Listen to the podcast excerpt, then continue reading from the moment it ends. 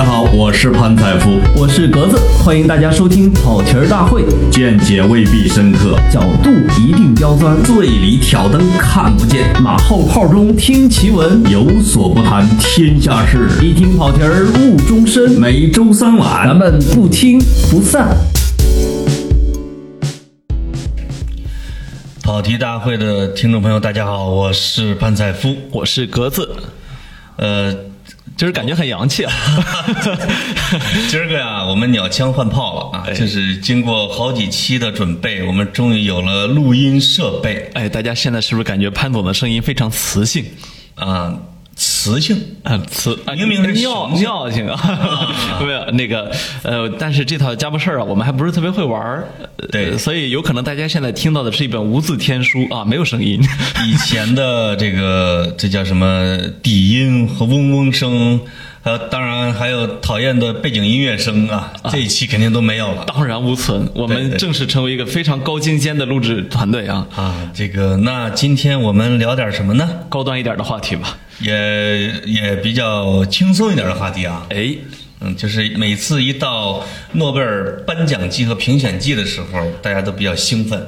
除了物理奖和化学奖，我们确实觉得这辈子有可能这个几率不大了之外，好像其他几个奖作为普通人都还有点念想。你说的是和平奖，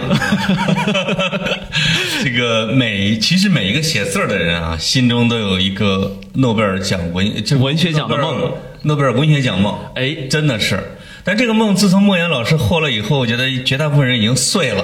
不要这样，我我们还可以讲的关注度下降，这就跟中国足球进世界杯一样，就是二零零二年进日韩世界杯之前，一代代足球人前赴后继，我就是要进，结果进了之后被人灌进去九个，一分没得，一球没进，好像大家对这个热念执念下去很多。呃，我觉得倒也不完全是啊，因为你像这个，我们都知道，一般比如说颁给一个中国作家之后，可能十年之内不太可能再颁给中国作家。但是我们搞文字的可不止还能活十年呢，对不对？这个跟中国足球有本质的区别。呃，对，就是我不太觉得啊，就是诺奖会真的是像周游世界一样的，挨挨个挨周挨区。这样给有的人去参与这种博彩呀，或者说他猜的时候，他往往从政治角度来猜文学话题。没错啊，就是那到底这个诺贝尔文学奖跟政治的关联深不深啊？就是说，到底颁给中国作家和提名中国作家跟中国的政治形势和历史进程有没有关系？这今儿个其实可以从一个性侵案开始聊，哎，这格子擅长的话题。潘总，你这个你你这个转折非常有意思啊，神转折 啊！当我们谈到中国这个政治的时候啊，忽然一转折，从性侵开始谈。潘总，您把我们这个呃，其实我我觉得这个事儿啊，对我来说啊，是一个非常非常重的一次打击。因为什么呢？我小时候啊，确确实实，咱们作为这个出生在社会主义，那个没有，我就说，因为我我从小啊，我其实看诺奖作品看的还挺多的，因为这个它就很像什么 IMDB 前二百五十名，或者是豆瓣前二百五十名电影，或者是一生你不得不看的十部电影，就是小时候都会有这个。那诺奖作品呢？呃，我我刚才我翻了一下过去一百年来的获得诺贝尔文学奖的作家，我发现呃超。过一半的人的作品我是读过的，那这这作为一个普通读者，我觉得其实量挺大了，所以他在我身心中是有一个光环。其实我要质疑一下格子老师，来吧，因为为什么呢？啊，就是在咱们这个每个人都有一个书架，对吧？对。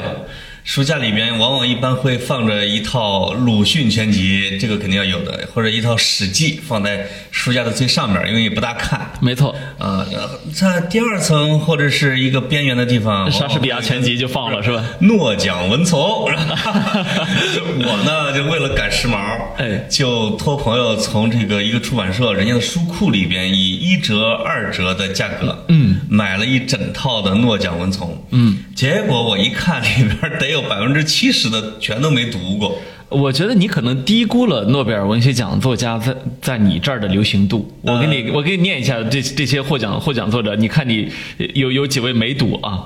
呃，罗曼·罗兰、泰戈尔读过吧？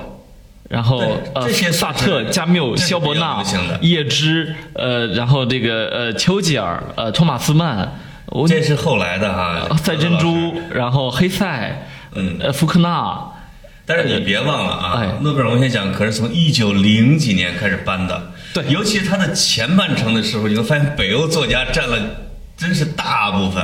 北欧作家也是包括了像像我我们还有些比较相对来说比较熟悉的，呃，《骑鹅旅行记》那个是有啊，哎对对对其他的我真不知道了。呃，没有你看，它有很多的北欧诗人，什么瑞典诗人，那个那一套书我扒拉过去了，就扒扒拉过去，就是有好多确实是连名儿都没听说过。尤其是到了九十年代之后，你会发现这其中可以说大部分我们都读过，什么大江健三郎啊，什么高行健老师啊，这种什么帕什么多丽丝莱西啊，什么都等等等等。其实我我们我觉得诺奖起码对我啊，对我的阅读的趣味影响是非常大的，而且他在我心中的一个光环在于，呃，不不管甭管有很多我喜欢的作家没有得，比如说卡尔维诺确实没有得。这个我非常遗憾，甚至我们国内我们自己的鲁迅先生啊，这些 按理说都应该是得诺奖的都没有得，但是一点都不影响他得了的。你们说，你比如说海明威是吧？经典的诺奖作家的形象，在这个格子啊，就是讲这个具体的书单之前，我还是得打断一下，因为我们按照惯例还是得把这个由头给讲一下。咱们讲的，我我默认听众都知道。我们默认听众都知道诺贝尔什么性侵怎么回事，其实也不是哈，哎，就是大概的一个来龙去脉呢，就是近期诺贝尔这个文学奖评选委员会爆出了一个丑闻，对就是其中的一位女院士，她的老公，她的老公呢其实是一个不太有名的，但是他们俩经营了一个文学俱乐部，这个是一个很有影响力的。这个女院士的老公被牵涉进去了一个很常年的性侵的一个丑闻里面。呃我觉得更多可能是一个性骚扰。呃，根据我们看到的看到的消息啊，嗯目前还没有明确的呃那个性侵的可能有指控，但是没有证据啊。这个摄影师叫阿尔诺，是她的一个老公，然后她的性骚扰对象竟然包括了瑞典的王储维多利亚公主。对她这个，而且我看有新闻报道，就是维多利亚公主就发现有人偷偷摸了自己的臀部，而且是有三个人共同在现场见证的。而且她这位公主当时还忍了下来啊！哎就是这个，这个此君真是胆大包天。也哎，你觉不觉你觉不觉得这这从这一点可以看得出来，女性在呃社交场合或者说公共场合受性骚扰这个事儿，是一个，即便在北欧我们公认的文明程度啊、开放程度比较高的地方，也是一个非常麻烦的现象。你看这个公贵为公主，她都得忍。呃，对，就是，而且她可能有她更特殊的情况，就是一个公主如果把这个事情公布出来，她会成为一个很大的一个事件啊，她不想让这种王室就是进入一种漩涡舆论的漩涡里边。没错如果可能是一个，当然了，她这前面这二十几位。前些年也一直在忍，我也说明在极其开明的北欧和瑞典，很多女士也选择了忍气吞声。对可能我觉得由于好莱坞的这个性侵的大风潮，把他给刮到了欧洲，欧洲把这个事情给爆出来了。对啊，这成为一个女权进步的一个很重要的一个机会。而且让我更觉得惊讶的是，这个事情在呃事情证据确凿之后，瑞典文学院竟然是出现了意见不合，就是关于这个事儿要不要处理，以至于导致呃到了现在一个不可收拾的局面，就是院士们纷纷辞职，表示对这个意见的不满。这很奇怪，就是。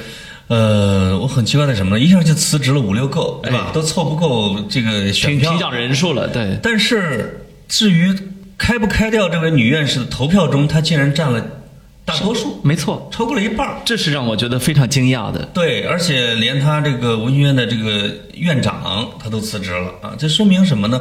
我觉得是一群老年人在掌握着这样的一个机构，他其实对机公关这种事情其实真的不敏感也不在意了。而且我们能看到，他这群老年人应该属于我们现在这个世界政治话语中比较流行的一个词儿，叫建制派。就是说，他实际上就是在用中国的话说，既既得利益群群体，这群既得利益群体是很难去动手亲手破坏掉自己的这样一个稳固的同盟的。对，所以嗯，这个丑闻出来之后呢，就现在诺贝尔文学院就是宣布说把他这个九一八年的文学奖推到明年啊，就是一块儿发，可能要一九年要发双黄蛋了啊，一年发一个，两个人上去领奖。当然，我觉得同时对这个机构本身更大的一个改革是来自于瑞典国王，对，因为他们王室是赞助人嘛，他宣布废除了院士的终身制。我觉得这一点是对整个的诺奖的评奖体系的一个大的变革。那帮老爷不会说我一一下就把我院士的头衔和我的权利，我评选的权利给带进坟墓去了。对有可能下台，也有可能替换，对吧？这有可能会产生一种革新力量。呃，其实，呃，诺贝尔文学奖呢，它更大程度上是一个仪式，呃，所以它仪式对于一个任何一个仪式来说呢，它的庄重感是非常重要的。那一九年连颁两个这个这个事情，实际上对诺奖的这个神圣性啊，它的庄重感的这种破坏是非常大的。其实这个国王的改革，我我个人认为啊，对他的破坏也是非常大。因为为什么院士需要是终身制呢？我觉得特别像美国的最高法啊，九人大法官也是终身制。甭管你之后我认不认可你，OK，你这是个终身职位，实际上这会确保很多东西。这会确保我们的标准的统一性，这会这会确保，这就很像我们过去你看我们看《星球大战》的时候是吧？那个那个绝地武士，呃，绝地武士议会里面那那些元老是了，是坐在那儿是不动的。哎，我觉得这种这种感觉其实一定程度上确保了他这个仪式的庄重性。现在没了，现在即将消失。那他就看你从哪个角度理解啊，就是他这个终身制特别像阿森纳的董事会，一帮老爵爷在里边七老八十的，就是他维护了这个俱乐部的价值观，这点是确定无疑的。没错，同时他特别守旧啊，他特别维护他的原来的手中的权利，就是说你别想动摇。所以到底是要改革性的啊，就把这个机制能够推进一步呢，还是说继续维护原来的体制？这个我们可以继续再讨论啊。但是我觉得特别有兴趣的是什么呢？就是中国人的诺贝尔文学奖的情节是远远超过了对诺贝尔物理奖、化学奖、医学奖啊那些的，就是一直觉得我不拿到这个奖，我这个是我国家就就就就抬不起头来，好像是对我的对我整体伟大复兴、整体文化的一种认可度，对吗？是，就是。呃，我们能拿多少奥运金牌，能不能冲进世界杯，能能不能拿下诺奖，已经成了这个民族自立或者国家富强的一种标志。我觉得这个还挺有意思。实际上，我觉得这应该属于前几年的一个认识。现在的话，中国人可能觉得我们更大可能的是，我们有可能在十年、二十年之后，开始像现在的日本一样收割物理学奖和化学奖。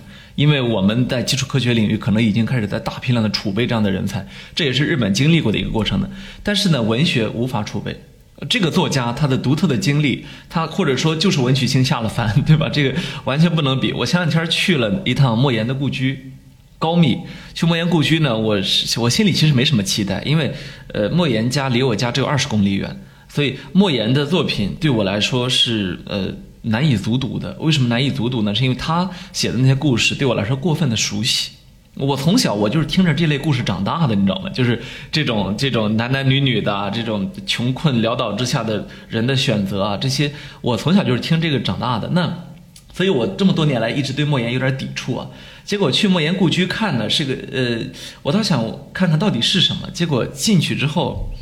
我彻底有我有点放下心结，就是你知道，呃，这个诺奖得主他的家住的房子跟我小时候最熟悉的那类房子是一样的，你你懂那种感觉吧？就对，就是我文学故乡啊，就是因为你你们其实属于同一个文学故土，没错。文学故乡是一个你年轻的时候一直想离开它，你长大或者你成年以后想回去的一个地方，就是你可能少年的时候觉得写的太像了。而你三四十以后，你说哇，写的太像了啊！就是我的生活，这也是我为什么现在整天写我们村儿的这种心理原因。小时候，我二十多岁，从来不会有一笔去写我的村庄，天天想逃离，对吧？对对对对，所以这种文学心理是可以理解的。就是还有一个特别有意思的话题，就是中国的。这几十年来，有很多中国作家都被提名了这个诺贝尔文学奖。没错，当然一直到最后，莫言算是最后的水到渠成。但是之前铺路的有很多，而且呢，在提名中国作家的这些这个诺贝尔文学奖的这个评选人里边有谁起到了什么样的作用，是一件挺好玩的一件事。对，头一个要提的就是叫斯文赫定，他其实不是个作家，他也不是个翻译家，探险家。探险家。对，他是一个，呃，他的老师是个瑞典的这个汉学家。这个他呢，就是师从老师之后，就对中国的西域探险，因为他老师是命名了丝绸之路这个名字的，嗯，他呢就去跟着老师的脚步去了楼兰，想去发掘西域的一些什么发现，结果他发兰发掘出来了楼兰新娘楼兰古城啊？和这个居延汉简。嗯，啊，这就是居，这可是两大震惊世界的发现。没错。他呢，因为这种很卓越的这种文化贡献啊，就是入选了瑞典文学院当院士。那他就有一个特别大的方向，就是要提名中国作家。就是我看了一一个回忆的文章，就是讲他就想最早想提谁呢？想提梁启超。他就觉得梁启超在他的那个时代里边是对中国文化贡献最大的。他其次想提的是胡适、徐志摩这样的这样的作家。我觉得他的眼光倒是确实是不错的。我是呃，我我我非常喜欢梁启超这个作家。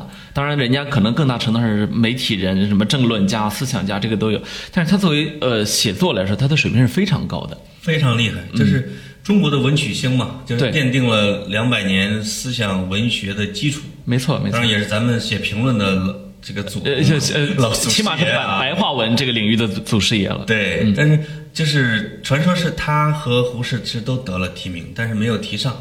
而这个斯文赫定呢，就提了赛珍珠，一个出生在中国的一个美国人，嗯，写了很有名的一个小说叫《大地》，就是写他在在中国的故事。没错。呃，获奖了啊，这是他一生很重要的一个成就。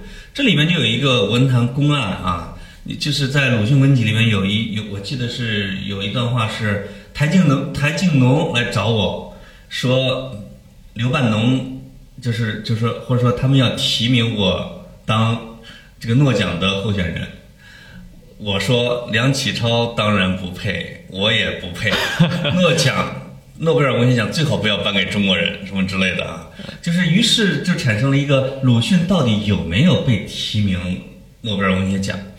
就是现在这个公案大概知道了，是他其实没有被提名，对，他事先就 他事先就说我不配，是吧？就是其实是刘半农通过台静农来转话，说你有没有这样的意愿？你要有这样的意愿呢，我就转达给斯文赫定哥。几个就操作一下是吧？对，现在一样。哎，因为朋友圈嘛，哎是斯文赫定就可以在院里边就把你给提名了，因为你是中国的文坛老大。没错。那鲁迅实际上直截了当就说我不配，也表现了他自己的，呃，我觉得态度是吧，或者他对整个当时的中国文化界的一个态度。我觉得有时候画画也得分两面听。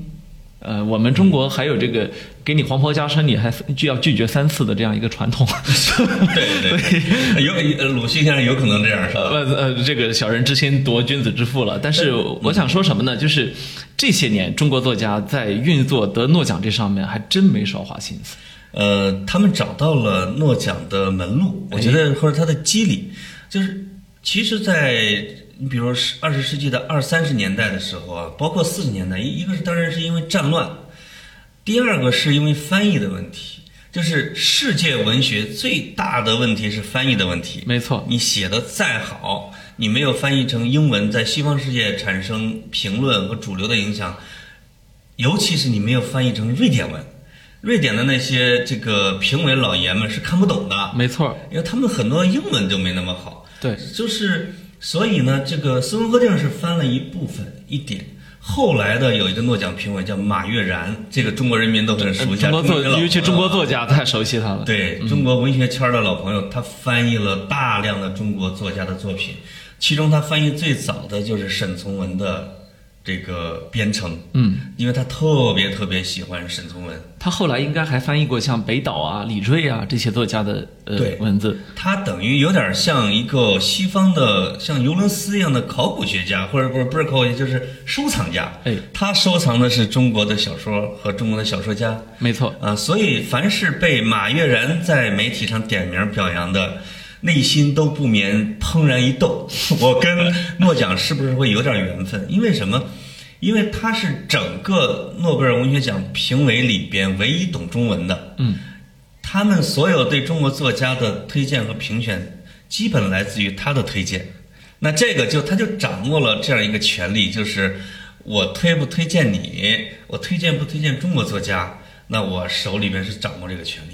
对，实际上，呃，我们这帮中国作家也确实很努力啊。我有一个很著名的作家，我就不说是谁了啊。他呢，呃，对他的翻译者，他的英文翻译者和西班牙文、法文、韩文翻译者都特别的热情啊。只要来中国，那对翻译者那个那个好啊，因为他也知道这玩意儿你用心或者不用心差别太大了，呃，而且不断的他也。在推动着西方的，比如说像什么一些著名的书评杂志啊，去评价他的东西。对甚至愿意花钱在西方去做推广。哎，我觉得这也无可厚非，但是你总感觉是这个时代变了那么一点东西啊，味儿不太对了。过去我们所欣赏的那个名士风流啊，是你可以给我颁这奖，哎，我不去，是吧？你看前一阵鲍勃迪伦被获颁了诺诺贝尔文学奖之后，哎，我不去，我让一朋友去唱首歌，鲍勃迪伦呢是接受了奖，但是不出席。哎，我不出席啊。更牛的那位老人家是萨特，咱们都知道，不接受我不接受，因为他跟、啊他认为跟他的价值观是有违背的，尤其是尤其是在他来自于任何机构的荣誉，尤其是你要考虑到，在萨特之前七年，加缪已经获了奖，他就更不能接受了。对对对，他觉得排在排在他的文学老二的后边啊。哎呃，这咱俩以俗人来推测人家了。我觉得萨特还是一个坚持他自己的价值观的一个，没错没错一个一个一个作家。哎，这是这是我们成长过程中所欣赏的名士风流。所以现在看到好多的人在这运作，当然我相信这里面肯定会有运作进去的。不光诺贝尔文学奖，我们也可以想象得到，像什么比较大的，我们能够想象得到的，什么奥斯卡呀，都会有人在不断的运作。那最终他们进去了，好作品质量也不错，但是你总感觉这与我们心中传世的作品的那种道德标准还是有差异。所以这个经常会有两个阵营在辩论，说得诺奖的这一百年来的作家和没得诺奖的这一百年来的作家啊，哪个阵容更强大？确实是没得的更强，在 我这真的是没得的更强确实没得的更强。但是呢，也是我一开始说的，丝毫不影响诺奖过去这一百年颁的都很强，这一点倒是对呃给予肯定这。诺奖的评委其实他们自己也很坦诚，他们说我们找的并不是在这一年里面最强的，或者说最优秀的。他说，因为我们的眼光是有限的，没错就是因为我们必须依赖于翻译来了解，然后依赖于推荐。说有大量的人是被我们遗漏的。他说，但并不妨碍我们推荐那些人、这些作家的价值。对我觉得说的是有道理。这个莫言获奖的一个原因，当然是他写的非常好啊，是这是他跟同一波的中国作家的重量级其实都差不多，而他有一个特别好的翻译者，这个也是其他的作家公认的。这个也是马悦然的学生，他的翻译者。对对对，那个我听我前些年在北京的时候啊，我跟一些作家吃饭，经常会听作家说，呃，今天晚上悦然 哈啊，这个马悦然啊在北京，这个李锐呢去了，李锐就是山西作家李锐。啊，曹乃谦去了。嗯，曹乃谦是原来也是写温家铺风景的一个作家，一个警察。这是这正经的是马悦然自己的独家发现。他就认为这两个人是最有希望获诺奖的。同时，一大票有望的啊，比如说阎连科啊、刘震云啊、王安忆啊、阿来呀、这都苏童啊、余华呀、这一波这个身强力壮的和贾平凹都被认为，而且是屡次入围的啊，都跟马悦然都保持着还不错的这种联系。我听说这个自从莫言获奖以后。马悦然的门前啊，这个鞍马还是有点冷落，因为大家有有点指望不上了。没事再过个五六年又开始呃 门门前非嗯这个把它踏平门槛了，对吧？是是那其实呃，我可以理解啊。还有就是前一阵儿呃前一阵儿有朋友去跟一个很非常著名的作家吃了个饭，回来跟我感慨。哎呀，你不知道，今天有一个大导演，是国际知名的大导演也在场，我就看那个作家在那儿安利他自己的作品，想让这个大导演拍的那个场景啊你就不知道他有多会社交，你就看着平时是木讷的，是，嗯，呃，作家其实知道自己的作品改成影视，或者说一旦获得一个大奖，对他的人生是意味着什么？没错。前阵子我一个朋友，也不是前阵子啊，上周我一个朋友就托我说，你能不能联系上莫言老师？我说呃联系不上。我说干嘛？他说我们这个会啊，他们是一个商圈儿，其中有一个生产出了这个老头鞋。我们一定要让莫言老师先穿，试穿一下，你就知道得没得诺奖。这老头鞋人家都找不着你啊！你知道开车回山东啊，呃，经过越接呃快到高密的时候，不用到高密，还有还有上几十几十上百公里的时候，高速路的那个收费站，你去上个厕所、吃个饭，你就发现都是什么红高粱主题的酒。但我听说莫言老师一个都没有代言，都是他们 在炒这个概念。对，因为莫言这个人呢，就是莫言他他的性格很很山东，他自己说啊，他在生活中胆小如鼠，在文学里胆大包天，所以你看到他的小说里边有天台天朝散台之歌呀。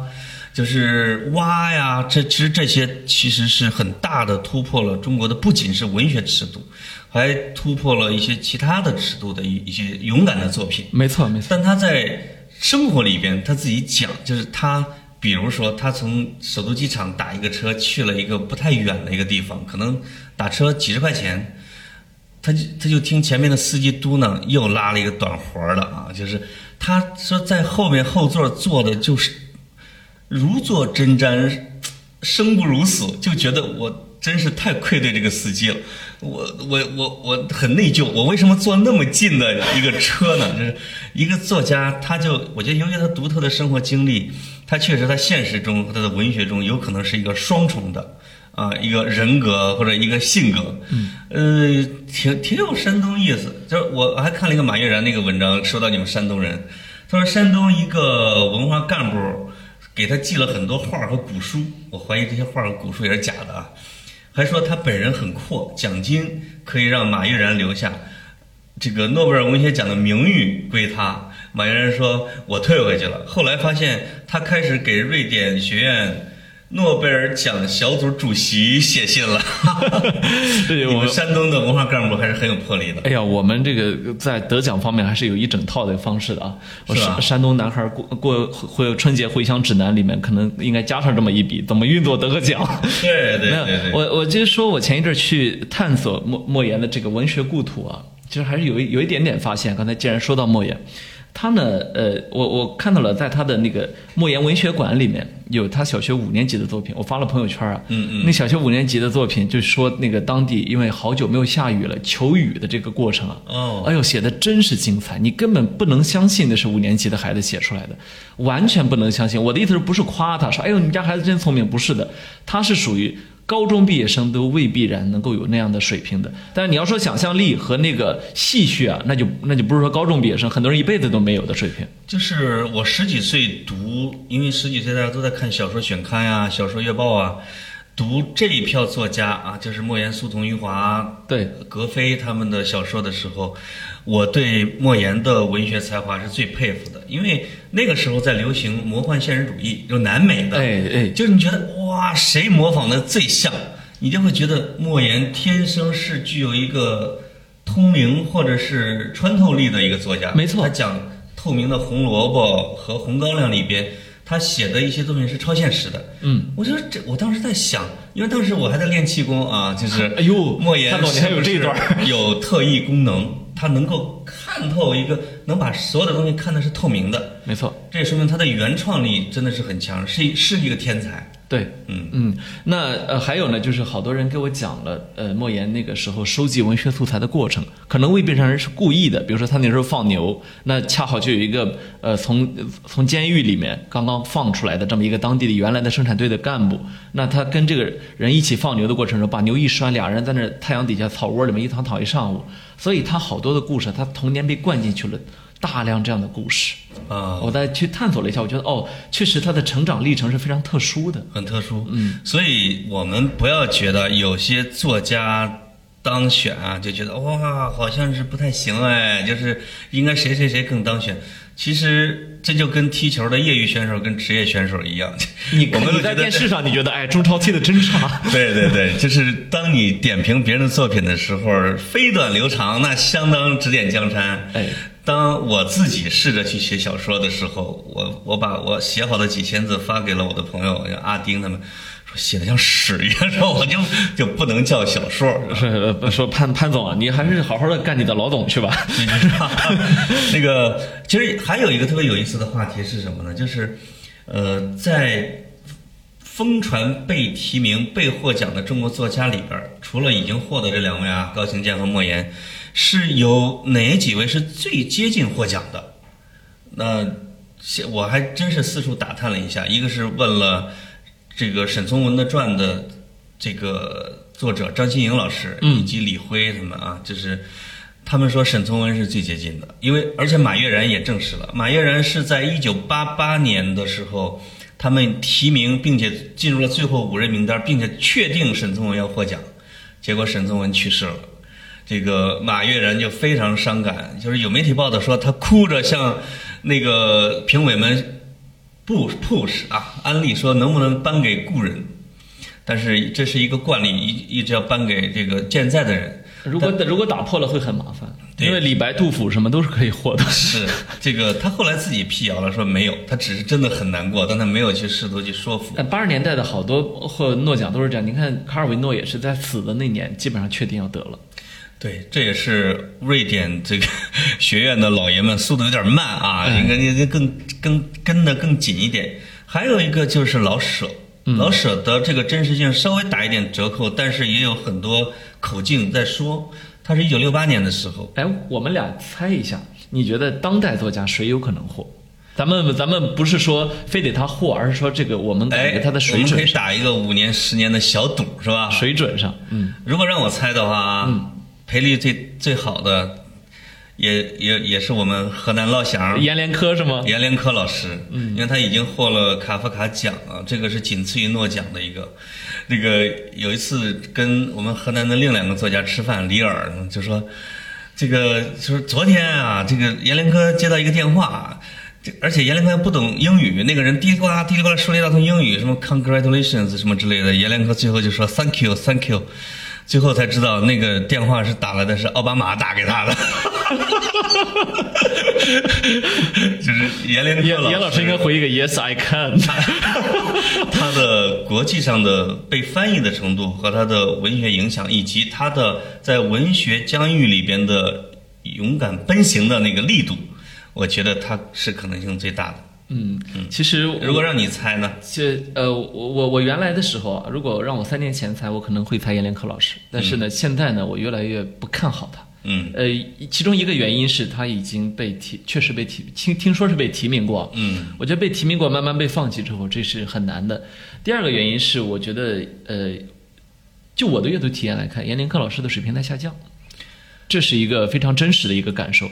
我不知道翻译出去的作品会怎么样。我相信翻译阎连科的这个文学是这个文字啊，应该不下于阎老师本人的文字，让我也大概能看出来。但是阎连科的珍贵在于它的结构，没错，结构特别好啊，很国际化。对。那这个时你知道我间是不是有点紧啊？你你知道你知道我我更我更判断谁可能吗？嗯，我我其实想过几个人，你看，比如说刘震云和王朔，这都属于非常典型的有一个特点是他们的语言要么过分北京话，要么过分中国话。好，这个导致翻译难度过大。嗯，其实我反倒觉得阿来是有可能的。嗯，阿来老师也存在着一个小的问题，也不是小问题啊，它是一个特点，因为我跟他也也交往过，也做过一个深度的对话。他的如果沿着尘埃落定和空山的路子走，一直走是绝对没问题。没错阿来老师兴趣特别广泛，又是科幻世界的主编，现在又天天在拍植物，你知道吗？对而且他是具有一个特别正向的价值观的，就是因为作家你往往要跟历史潮流反着来，你首先得放弃自己的人生，固是吧？守一脚 啊！因为他尤其是作为一个藏族作家，他如果是坚持着某一种东西，跟时时代反着来，呃，这个包括阿来自己就说，阿来就是我看一些东西实在是太科学、太客观了，我就是觉得我们的藏族青年要学习文化，要要大量的学习啊什么之类的。就是他后来的作品就不如他以前的作品那么具有原生态的那种感觉。呃，我我其实觉得这是好多人对于文学的一个误解，或者说，假如诺贝尔文学奖一定要的是反时代而行之的东西的话，他在我心中的地位会比今年更下降。我我其实更加认可的作家，呃，我不是说他一定要顺时代潮流而动，而是说他没有必要故意的反时代。